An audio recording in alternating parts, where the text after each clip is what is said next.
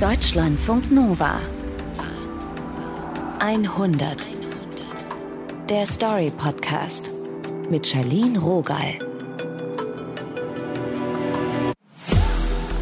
Wenn wir immer durchziehen, weitermachen, ohne anzuhalten, auch nur mal ganz kurz, um zu reflektieren, dann kann es uns schon mal passieren, dass wir uns quasi selbst durchrutschen. Dass wir gar nicht so richtig wissen, was Sache ist.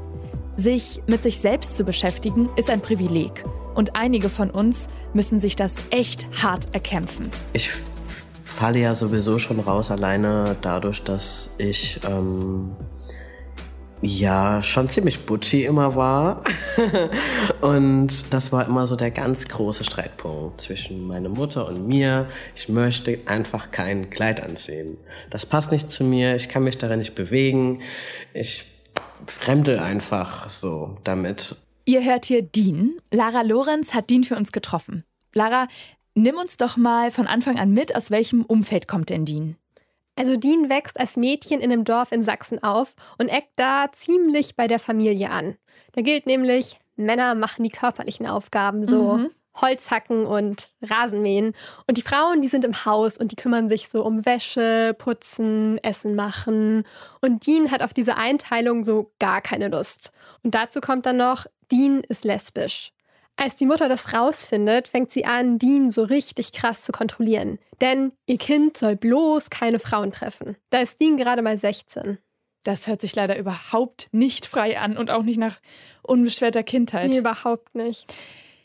Vor allem, man kann ja als Kind dann auch nicht einfach entscheiden, mir geht's nicht gut, tschüss. Ja, voll. Also Dean ist da relativ lang einfach quasi gefangen. Mhm. Aber als Dean dann älter wird, wird diese Sache mit, ich will einfach weg von zu Hause immer größer. Mhm. Und die beste Chance, die Dean dafür findet, ist eine Kochausbildung in Dresden. Diese Arbeit da ist zwar extrem schlecht bezahlt und auch ziemlich hart, aber Dean kämpft sich da irgendwie durch, wird dann nach der Ausbildung auch übernommen und bekommt dann den Fleischposten. Eine Arbeit, die eigentlich Männer machen das machen so Küchenchefs. Ach du Scheiße. Weil das bedeutet für mich, mehr zu arbeiten und härter zu arbeiten. Also ich bin als erstes gekommen, bin als letzte Person gegangen. Ist schon anstrengend, aber es macht halt auch wirklich Spaß. Ja, das ist so, bis das Restaurant dann einen neuen Besitzer bekommt. Gestern war die Abschiedsfeier mit der alten Chefin. Die hat Dean immer gefördert, aber am Ende war ihr das Restaurant einfach zu viel Arbeit. Dean hat gestern mit ihr Bier getrunken und Billard gespielt und ist jetzt so richtig müde und verkatert. Aber gleich ist das Personalgespräch mit dem neuen Chef. Gerade ist sozusagen meine, meine Chefin an mir vorbeigezischt und hat mir viel Glück gewünscht im Flur. Und sie sagte zu mir, dass ich auf jeden Fall den Posten behalte. Dieses Restaurant, wo Dean arbeitet, ist so ein ganz klassisch gutbürgerlich deutsches Lokal. Es wirkt wie eine Kneipe, aber ist eben eigentlich ein Restaurant. Ganz viel dunkles Holz, so Orchideen am Fenster, Platz für ungefähr 600 Leute. In dieses Restaurant kommt eh nie viel Licht. Jetzt sind die Lampen auch noch gedimmt und es ist ein bisschen schummrig. Dean geht auf den Tresen zu. Und da sitzt Günther vor seinen Zetteln und erwartet mich sozusagen. Und ich setze mich hin und stelle mich vor. Also ich bin seit über ein Jahr hier, bin in stellvertretender Rolle hier und bin für den Fleischposten zuständig, der mir auch versprochen ist von meiner Chefin. Günther guckt kaum von seinen Zetteln auf und sagt nur, also das kann ich mir nicht vorstellen. Den Fleischposten, den machst du nicht. Frauen sind hier nur zum Spülen da. Ich war sprachlos. In dem Moment einfach sprachlos. Es hat für mich einfach alles zerbrochen. Für was ich gearbeitet habe, dieses Durchboxen gegen irgendwie diesen verhärteten patriarchalen Strukturen in der Küche und fuck, was mache ich jetzt? Ich gehe nicht in die Spüle. Für keinen Mann und für keine andere Person, die mir das irgendwie aufdrücken will. Ja, Dean lässt sich das alles nicht gefallen und hört am nächsten Tag auf, in diesem Restaurant zu arbeiten. Stattdessen zieht Dean mit Anfang 20 nach Berlin. Da war Dean mit 16 zum allerersten Mal beim CSD. Heimlich natürlich. Und seitdem ist in Berlin wohnen Deans absoluter queerer Traum. Aber dann passiert was ziemlich Schlimmes. Dean ist gerade mal sechs Monate in Berlin und dann bekommt die Mutter eine Diagnose. Brustkrebs. Dean hat zwar kein gutes Verhältnis zu ihr, aber trotzdem das Gefühl, fuck, ich muss jetzt irgendwie mich um sie kümmern. Dean fühlt sich irgendwie schuldig, weil Dean denkt, ich habe der Mutter immer so viele Sorgen gemacht. Durch mein Queersein und durch das Outing, ne, ich wollte irgendwie immer so ein bisschen aus der Rolle fallen. Naja, und deswegen zieht Dean jetzt wieder zurück nach Dresden. Und da sucht sich Dean einen Job in der Küche, das sind vor allem Nachtschichten. Das ist wieder ziemlich schlecht bezahlt und das Geld reicht vorne und hinten nicht. Manchmal geht Dean sogar Plasma spenden, nur um Benzin bezahlen zu können. Denn in jeder freien Minute fährt Dean zur Mutter.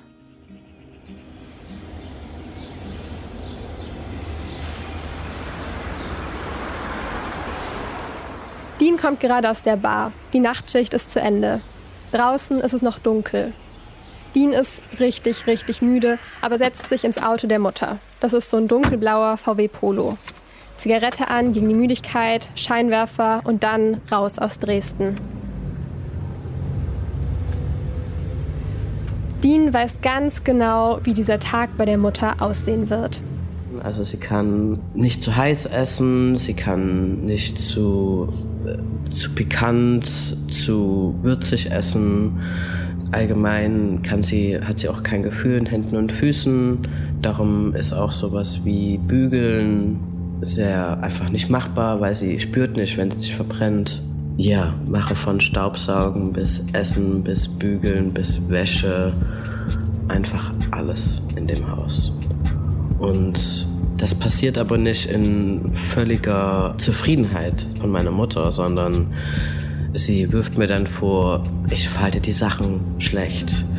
Ich sauge nicht richtig. Dean beschleunigt und fährt auf die Autobahn. Wenn ich mich kurz hinsetze, wird mir vorgehalten, ich mache eh, was ich will. Ich mache nie genug. Es muss das und das noch erledigt werden. Meine Augen fallen mir zu, meine Augen fallen mir zu. Ich bin todmüde und meine Augen fallen mir zu. Ich rauche schon irgendwie die vierte Zigarette und bin einfach so unfassbar müde und merke, dass meine Augen sich immer wieder zuziehen und kurbel mein Fenster schon runter, um irgendwie so ein bisschen Luft zu kriegen. Hab auch ein bisschen das Radio an, aber nur ganz leise und merke schon, wie meine Hände so langsam so abrutschen vom Lenkrad. Und es war eine Mikrosekunde, dass meine Augen zugefallen sind.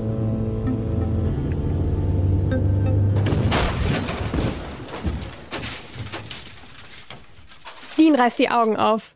Das Auto ist in die Leitplanke geknallt. Und der erste Gedanke, der mir durch den Kopf geschossen kommt, ist, ähm, wie sage ich das meiner Mutter? Die rechte Seite des Autos ist an der Leitplanke entlang geschrammt und einfach komplett kaputt. Also es ist ja wahrscheinlich ein Totalschaden. Dean ist so richtig voller Adrenalin und versucht, das Auto nochmal zum Laufen zu bringen. Aber das geht nicht. Der rechte Vorderreifen ist auch platt. Dean greift nach dem Handy und merkt, der Akku ist leer. Handy ist nicht aufgeladen habe ich einfach nicht dran gedacht, so in diesem Arbeitsstress und irgendwie nach Hause, totenmüde. Also es kommen auch einzelne Autos vorbei an, an meinem Auto und an mir, aber an so einer Landstraße, stockfinster und da steht eine Person am Rand, halten halt nicht so viele Leute an. Äh, und irgendwann kommt so ein LKW-Fahrer und hält an und ruft netterweise für mich halt die Polizei und wünscht mir auch noch sehr viel, sehr viel Glück. Ja, und weiß nicht, nach einer weiteren halben Stunde kommt dann die Polizei und die nehmen es dann auf und fragen mich ein paar Sachen, wie das passiert ist. Und ich habe sie dann darum gebeten, den Reifen zu wechseln, dass ich wenigstens nach Hause fahren kann. Und das macht die Polizei dann auch. Dean fährt das letzte Stück ins Dorf mit diesem komplett zerbeulten Auto und schleicht sich dann in das Haus der Eltern. Meine Mutter wird kurz wach und sie meinte, hat alles gut geklappt und dann bricht es sofort aus mir raus. So, ja, ich hatte einen Unfall, das Auto sie war in dem Moment todmüde und hat gesagt, ja, guck, guck ich mir morgen an. Aber dir ist nichts passiert. Und ich so, weiß ich nicht. Ich glaube nicht.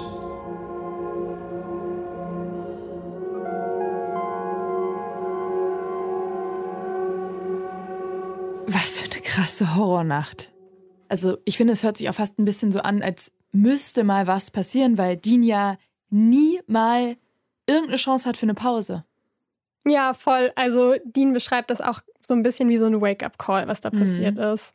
Und musste Dean was behandeln lassen, also ins Krankenhaus oder ist, sag ich mal, mit dem Schrecken davongekommen? Nee, tatsächlich nicht. Also Dean geht am nächsten Tag zu einer Ärztin und die sagt, du hast ein Schleudertrauma und du mhm. musst jetzt erstmal eine Heißkrause tragen. Und dann stellt Dean fest, okay, ich hätte vielleicht nicht nur die Polizei, sondern vielleicht auch einen Krankenwagen rufen können. Was ändert sich dann nach dem Unfall? Du hast gerade gesagt, war ein bisschen so ein, so ein Aufweckruf. Ja, voll. Also Dean hat eigentlich schon vorher gemerkt, dass das so nicht weitergehen kann. Mhm. Und der Unfall ist dann so der allerletzte Tropfen, der das fast zum Überlaufen bringt. Dean macht dann schon noch ein paar Wochen weiter, arbeitet viel, fährt ins Dorf, aber dann hört Dean einfach auf und fährt einfach nicht mehr zur Mutter. Aber das reicht irgendwie nicht so richtig, weil Dean ist ja immer noch in Dresden und ist da irgendwie total lost, hat keine richtige Wohnung, hat irgendwie auch nicht so richtig einen Job, außer diese komischen Nachtschichten in der Bar. Voll. Hat auch nicht so viele FreundInnen, weil ist ja die ganze Zeit busy mit den ganzen anderen Sachen. Und deswegen macht Dean das, was Dean mit 17 ja auch schon gemacht hat. Weggehen. Einfach so weit wie möglich weggehen von der Familie, von der Mutter. Und dieses Mal ist Berlin nicht weit genug und deswegen geht es nach Düsseldorf. Warum Düsseldorf? Naja, es ist schon ein bisschen random. Da mhm. zieht eine gute Freundin von Dean gerade hin und Dean schließt sich da so ein bisschen an. Aber Düsseldorf hat auch den Vorteil, dass es halt so sechs Stunden weg von Dresden und von diesem Dorf ist und dass es nicht möglich ist, sich spontan zu besuchen. Also die Familie kann Dean nicht besuchen, aber Dean kann auch nicht die Familie besuchen. Mhm. Da gibt es nämlich, als Dean in Dresden ist, immer wieder so Anläufe, dass Dean da doch nochmal hinfährt. Die Mutter gilt dann auch als krebsfrei. Aber Dean merkt, dass dieser Kontakt mit der Familie und vor allem mit der Mutter Dean einfach wirklich nicht gut tut. Wie geht's denn dann weiter für Dean in Düsseldorf? Also Dean hört dann erstmal auf, in der Küche zu arbeiten und sucht sich einen Job in einem Hostel. Das heißt, keine Nachtschichten mehr. Auf jeden Fall hatte ich mehr Zeit als, ähm, als vorher. Zwar hatte ich immer noch am Wochenende total viel Arbeit so und hatte ja da auch nicht frei, ähm, meistens zumindest. Aber trotzdem konnte ich so nach der Frühschicht mal irgendwo hingehen, wo was ist. So wie im ersten Jahr in Düsseldorf. Es ist Herbst und schon so ein bisschen kalt.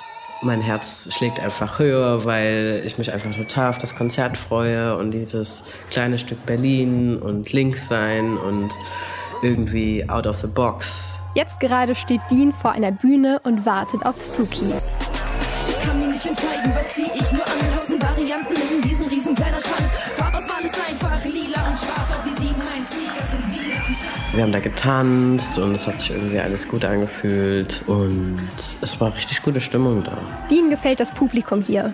Die Leute haben einfach das an, worauf sie Bock haben. Ganz egal, ob diese Klamotten jetzt eigentlich für Männer oder für Frauen gedacht sind natürlich war da viel irgendwie Performance drin ne? und irgendwie Coolness und sowas, aber gleichzeitig war es für mich schon so ein Bild von, hier kann ich sein und hier kann ich auch Butchi sein, ohne dass ich jetzt irgendwie negativ angesprochen werde darauf. Weil mit den kurzen Haaren, mit der Stoffhose und dem T-Shirt fällt Dean in dieser Konzertmenge so überhaupt nicht auf es war eine Art Safe Space für mich eigentlich. Nicht, ähm, ja, also nicht literally, aber so irgendwie habe ich mich einfach wohl gefühlt. Das Konzert ist dann zu Ende. Die Leute stehen noch so in Grüppchen zusammen und unterhalten sich. Dean hat schon beim Ankommen gesehen, dass da in der Ecke so ein Tisch steht. Und da waren sehr viele Bücher über Gender und Genderdiskurse, ähm, Anarchismus, Marxismus, Sozialismus. Also alles, was man sich da irgendwie vorstellen kann, liegt da aus. Diese ganzen Bücher, die da liegen, kritisieren alle irgendwas an der Gesellschaft. Darum ist Kapitalismus schlecht. Dieses politische System ist eigentlich das Beste. Die Einteilung von Menschen in zwei Geschlechter macht überhaupt keinen Sinn. Und ich nehme mir halt so ein Buch und gucke mir das Buch halt an und lese diesen, diesen Klappentext und verstehe nichts. Da steht irgendwas mit Binaritäten, Performance, Subjekten, kritischer Theorie. Da spricht mich eine Person an und sagt, ja, hier sind noch die und die Bücher, die sind super interessant. Und ich meine so, ja, aber ich verstehe das nicht so, ich bin nicht so in der Thematik drin. Und dann meint die, die Person, ach, hast du Adorno nicht gelesen? Und ich so, nee, wer ist Adorno? Gerade war es doch noch so, als ob Dean und diese andere Person Teil von dieser glücklichen queeren Konzertmenge sind. Und jetzt ganz plötzlich ist es so, als ob Dean eigentlich doch so überhaupt nicht dazu gehört. Und die Person war total empört äh, darüber, dass ich halt überhaupt nichts über irgendwelchen Theorien halt Bescheid weiß. Ähm, und ja, was soll ich dazu sagen? Ne? Und ich habe mich total geschämt natürlich. Das macht mich richtig fuchsig, wenn ich das höre. Ich finde es auch einfach wirklich uncool, wie sich die Person verhält. Ich verstehe so sehr, dass Dean sich unwohl fühlt, in dieser Position zu sein. Warum verstehe ich jetzt gerade nicht, was los ist? Und dabei möchte Dean das ja auch so gern. Ja, voll. Ich kenne dieses Gefühl auch richtig, richtig dolle. Hm. Und Dean erlebt das halt immer wieder. Also Dean ist auf irgendeiner Party oder bei irgendeiner Filmvorstellung und fühlt sich den Leuten da so richtig nahe, weil die sind auch queer und die sind auch links und die reden auch ständig über Sexualität und Geschlecht und fragen sich irgendwie so ähnliche Sachen. Mhm. Und Dean lernt von diesen Menschen zum Beispiel, dass man eben nicht das Geschlecht sein muss, das einem bei der Geburt zugeschrieben wurde. Und dieses ganze neue Wissen und dieses Umfeld ist total schön und befreiend für Dean. Und gleichzeitig gibt es da eben diese unsichtbare Grenze. Und immer wieder so rumzutappen und irgendwie etwas nicht zu verstehen, was auch mich betrifft, meine Identität, wer ich bin, ähm, fühlt sich einfach über Jahre nicht gut an. Und das ist ja auch irgendwie ein Druck, der in mir drin ist, der irgendwie gesättigt werden will. An was denkt Dean da? Was schwebt Dean vor? Dean spielt ja schon länger mit der Idee, einfach ein Studium anzufangen um auch so diese ganzen Bücher zu lesen und diese ganzen Theorien und Namen zu lernen und da einfach endlich mitreden zu können. Und Dean hofft natürlich auch so ein bisschen, sich selber besser zu verstehen, wenn diese ganzen Theorien klar sind. Klingt top und spricht ja eigentlich nichts dagegen, oder? Naja, also Dean hat halt kein Abi gemacht. Mhm weil Dean als Teenie ja diese Kochausbildung angefangen hat, um mhm. so schnell wie möglich von zu Hause wegzukommen. Das heißt, Dean muss jetzt erstmal ans Kolleg nochmal Schule machen und das Abi nachholen. Und Schafft ihn dort das Abi? Ja, also es dauert eine Weile, dreieinhalb Jahre. Dean arbeitet auch die ganze Zeit parallel, aber hat dann den Abschluss endlich in der Tasche. Und mit 28 fängt Dean dann an, Geschichte zu studieren. Das wollte Dean früher schon richtig gerne machen. Und zwar auch noch an der HU in Berlin. Es ist der erste Tag. Das Gebäude ist super einschüchternd, groß, imposant. Es gibt unfassbar viel Marmor. Es ist ein riesiger Hörsaal wo wir empfangen werden, wo alles erklärt wird mit so einem mini kleinen Pult und da steht jemand dort vorne und erklärt dir, wie alles funktioniert. Und das ist natürlich so, wow. Ich bin super aufgeregt und ich weiß überhaupt nicht, was auf mich zukommt. Nach dieser offiziellen Begrüßung übernehmen ein paar ältere Studierende. Wir gehen sozusagen erstmal so ein bisschen an der Uni entlang, die Räume werden so gezeigt und ähm, und da ist das Studierendencafé, wo wir sitzen können in der Sonne und entspannen und werden dann in so einen Raum geführt, wo so ein Board, weißes Board da gab und ähm, wo wir kaum in den Raum passen. Da sind ganz viele Leute eben um ihn herum. Die meisten von diesen Erstis sind so ganz frisch aus der Schule raus. Mit Ende 20 ist Dean einer der ältesten Menschen in diesem Raum. Eine Person aus der Fachschaft schließt dann ihr MacBook an den Beamer an und öffnet so eine PowerPoint-Präsentation. Uns wird sozusagen erstmal erklärt, was in welchem Semester so optimalerweise gemacht wird, welches Modul. Dean und die anderen Erstis sind natürlich super motiviert. Was ist aber, wenn ich das und das vorziehe? Was ist aber, wenn ich sozusagen das Modul jetzt gerne machen möchte? Muss ich dieses Einführungsmodul sofort machen? Boah, das ist ja voll öde, dieses Thema. Und die Person, die da vorne am Beamer steht, die sagt dann, ja, entspannt mal ein bisschen. Ich habe auch erst verstanden nach zwei Jahren, wie man studiert. Wenn du halt keinen Bock drauf hast, machst du halt nächstes Semester. Und ich sitze unfassbar, also entrüstet wäre, glaube ich, das richtige Wort. Nach diesen dreieinhalb Jahren Abi machen will Dean am liebsten alles Wissen an der Uni in sich aufsaugen. Und bald hoffentlich nicht mehr stumm bleiben, wenn andere über Adorno diskutieren. Und es ist einfach, ja, für mich in dem Moment super unverschämt zu sagen, ja, mach einfach nichts, du kommst schon irgendwie durch.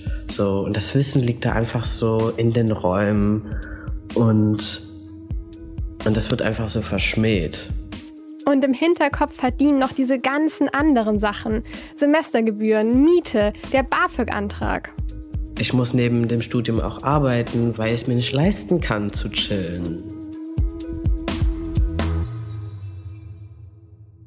Diese fiebrige erste Motivation, ich kann mich da noch richtig gut zurückversetzen. Und ich kann mir auch vorstellen, dass sich Dean unglaublich vor den Kopf gestoßen fühlt. Dean hat so hart geackert, um in diesem Hörsaal sitzen zu können. Da haut so ein flapsiger Spruch auch mal schnell in die Magengrube. Ja, richtig, richtig. Wie sieht es denn mit der Kohle aus? Also, wie finanziert sich Dean das Studium? Also da am Anfang arbeitet Dean eben nachts in der Bar und ist generell noch voll in so einem Produktivitätsmodus. Und ändert sich das dann im Studium? Ja, also so langsam. Der erste Schritt ist, dass Dean eben aufhört, in dieser Bar zu arbeiten und den ersten Studijob anfängt. Wo ich einfach für meine damaligen Verhältnisse super viel verdiene. Ich habe irgendwie vorher 5 Euro die Stunde bekommen vor Mindestlohn. Jetzt bekomme ich 12 Euro für Kopieren. wow. Das ist krass. Außerdem sind dieser Job halt 10 Stunden die Woche, nicht am Wochenende und keine Nachtschichten. D das ist ein Vorteil. Ich kann an einem Samstagabend mir etwas vornehmen. Etwas tun, was ich möchte. Und frei einzuteilen und auch auszuschlafen und nicht am Tag schlafen zu müssen nach der Arbeit. Das war komplett neu.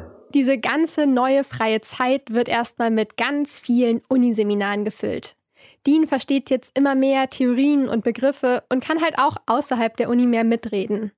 Aber Adorno liest Dean nicht. Und zwar mit voller Absicht.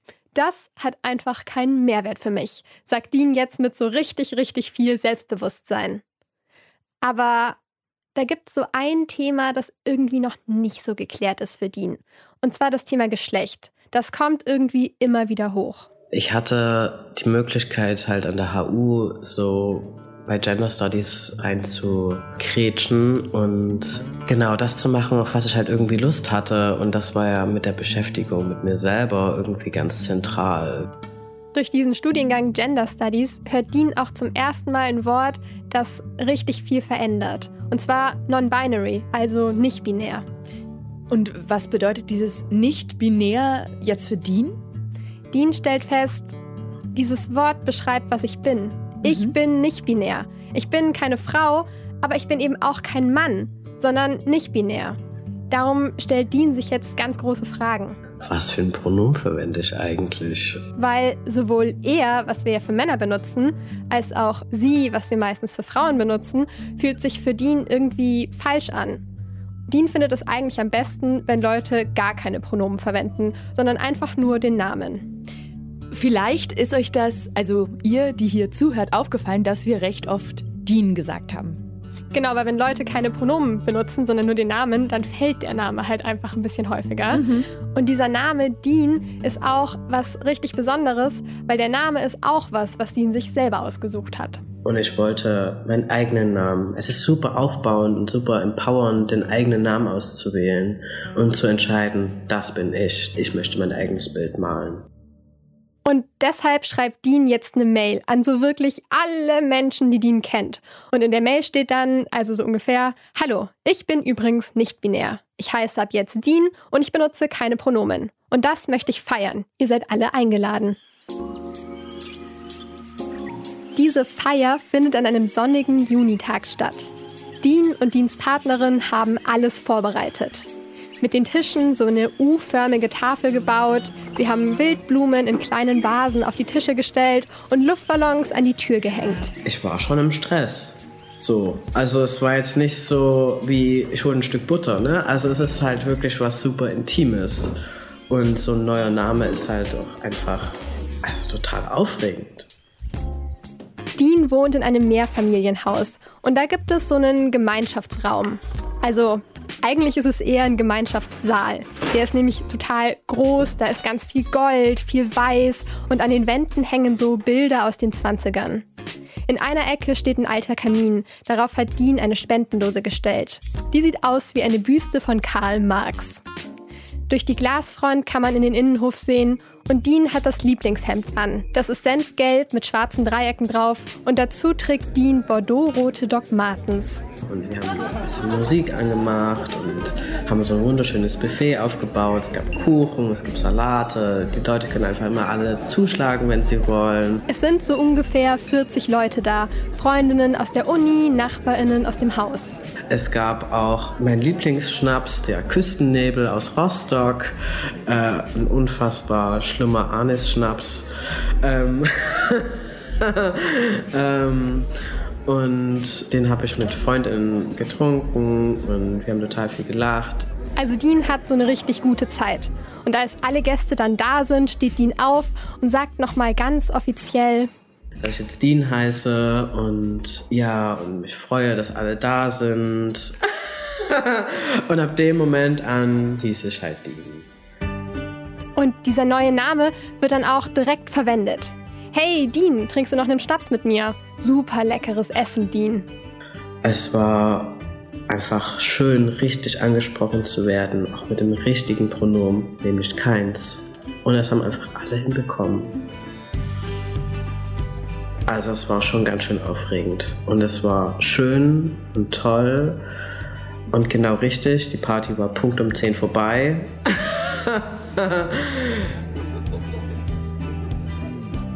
Das hört sich gerade schon so ein bisschen nach einer Feel-Good-Serie an. Voll schön. Wie geht's denn weiter? Ja, also Dean geht es weiterhin richtig gut mit diesem Nicht-Binär-Sein. Mhm. Und Dean fängt dann auch irgendwann an, Testosteron zu nehmen, damit der Körper eben so ist, wie Dean das gut findet. Mhm. Und das bedeutet zum Beispiel ein bisschen eine tiefere Stimme oder so ein bisschen Bartwuchs. Deans Freundinnen, die sind ja sehr unterstützend bei dem Prozess. Wie sieht es mit der Familie aus, gerade mit der Mutter? Ja, also das bleibt einfach schwierig. Mhm. Also die hat sich ja von Anfang an damit schwer getan, dass ihr Kind queer ist und das bleibt auch so. Also Dean fährt dann zu einer Hochzeit ins Dorf und hat den gleichen Konflikt mit der Mutter, den Dean halt auch als Teenie hatte. Dean kommt im Anzug, fühlt sich total gut und die Mutter sagt, nein, du musst ein Kleid anziehen. Oh, okay. Das ist krass und hört sich wirklich nach eher verhärteten Fronten an. Ja, und Dean bringt zu der Hochzeit dann eben auch die Partnerin mit. Und bei der Hochzeit spricht dann einfach niemand mit den beiden. Und es ist total enttäuschend und Dean geht da auch mit einem nicht besonders guten Gefühl raus.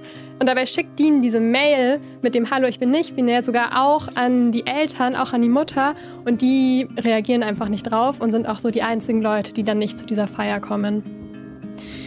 Ich finde es sehr mutig, dass Dean trotz allem diese Mail abgeschickt hat und irgendwie dann auch schade, dass die Familie nicht gekommen ist. Naja, Dean ist einfach ziemlich enttäuscht und entscheidet sich so ein bisschen dafür, einfach wenig Kontakt mit der Familie zu haben. Und solange sie halt nicht mich so akzeptieren, mein Queerness und mein Nicht-Binär-Sein, funktioniert das einfach mit uns nicht.